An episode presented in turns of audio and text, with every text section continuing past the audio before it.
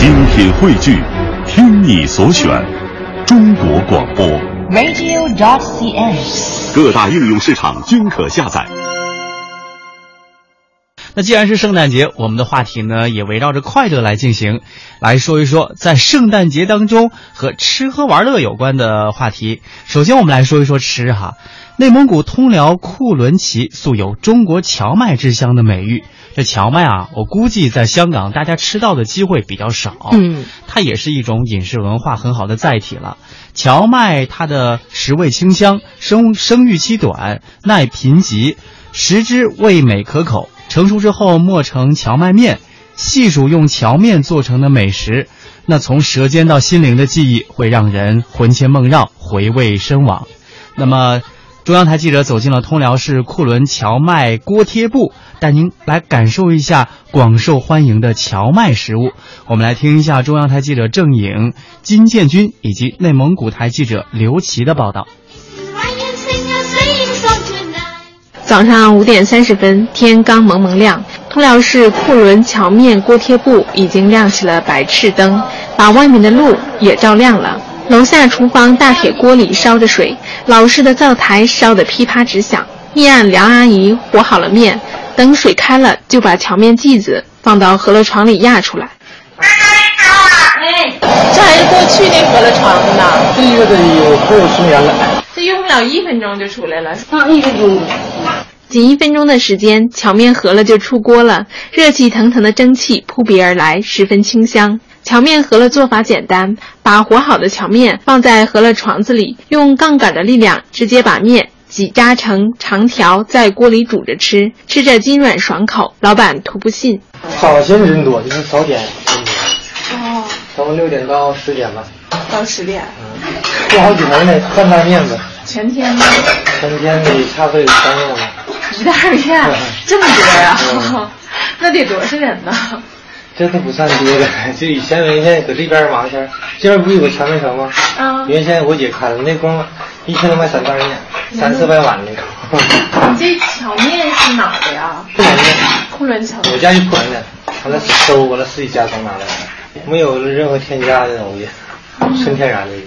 咱们家里面有可乐，还有啥其他荞面？的都有，可乐、卷子、馅饼、圈、锅浪、木耳朵、薄面，反正荞面的都挺全的，还有卷子、老汉、老汉饼、轮饼都有，反正荞面能做都有。用荞面烙一张懒汉饼，既容易又好吃，也是懒人做饭的首选。懒汉饼主要都有啥呀？里边主要是搁点葱花、盐、味精。那为啥叫懒汉饼呢？就是它的原因就是做的特别容易，熟的也快。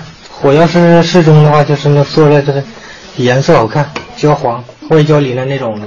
闻着很香啊，荞面和葱香的味儿，闻着了吗？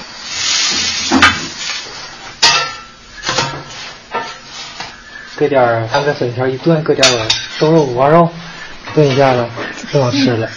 荞麦有着五谷之王的美誉，它富含人体所必需的多种氨基酸和矿物质元素，尤其是荞麦富含的黄酮类物质芦丁，有降血糖血脂的功效。有人还认为酒后吃点荞面还能解酒。喝了健身养胃啊，而且它那个清凉的多好啊，是不是？从小就乐意吃，我都五十多六十来岁了，那个血糖高的人愿意吃。我听一个懂医的人说。就这个饸饹那个汤里头都有那种卵磷脂，对喝酒的人那个什么非常有好处。头一天喝多，第二天来吃饸饹的人不少。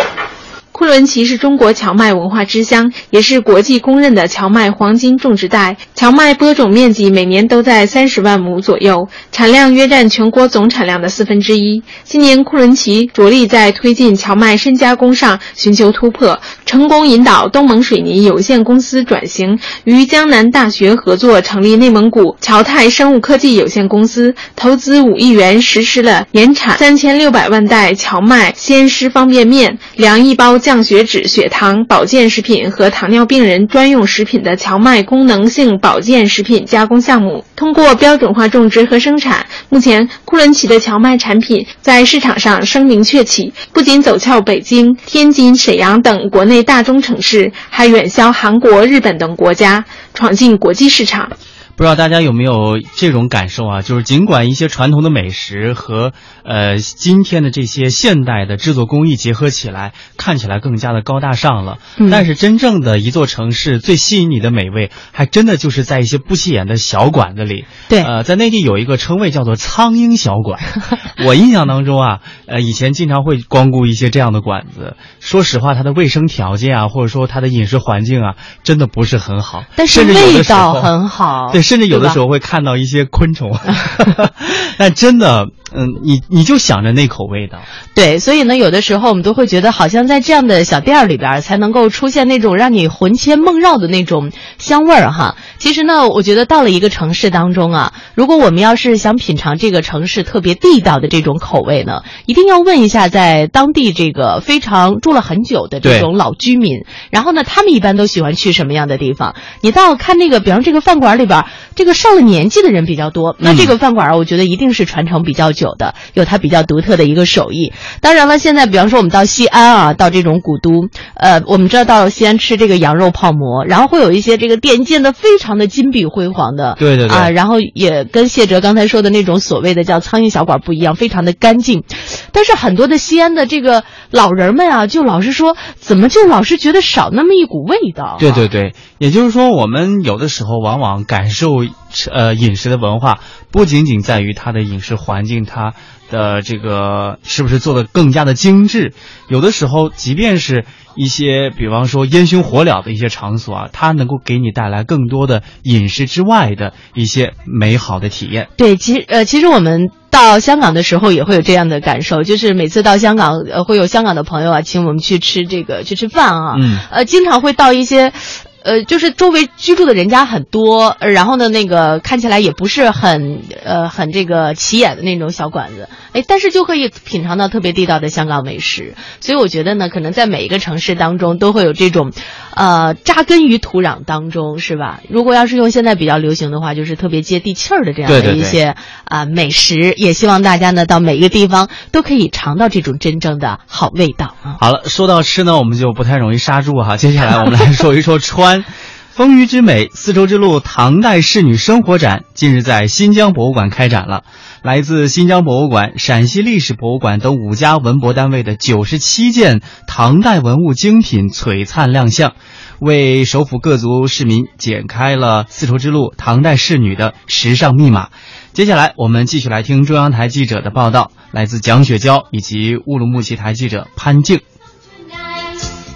彩绘拱手仕女俑妆容精致，嵌玛瑙鎏金银钗璀璨夺目。九十七件唐代文物集中亮相，丰富多彩的文化遗产再现繁荣强盛的盛唐景象，让观展市民赞叹不已。唐朝的手工艺啊，特别精美。每一个民族都离不开历史的沉淀吧，器物精美程度有一个飞跃这种文化的撞击可以感受到。唐代是中国古代社会的鼎盛时期，丝绸之路作为连接东西方的桥梁，也在这一时期达到了空前繁荣。文化的交融互通，从出土文物中得到了印证。新疆博物馆研究员阿迪利·阿布利兹，我们新疆从番地区吧也出土了大量的俑，和陕西唐三彩质地不一样，但是穿着的服装啊、化妆习俗啊基本上相同。今年，新疆博物馆以丝绸之路为主题，举办了丝绸之路马文化展、海上丝绸之路等十一个专题展览。办展理念由单纯的再现历史，向历史和艺术并重转变。新疆博物馆馆长侯世新。原来呢，大家都觉得到博物馆去看历史，现在对艺术的一种追求，对美感的一种追求，从博物馆里去寻求，从古老的文明当中去寻求。这个展览恰恰符合历史与艺术并重，揭示文化的一体多元。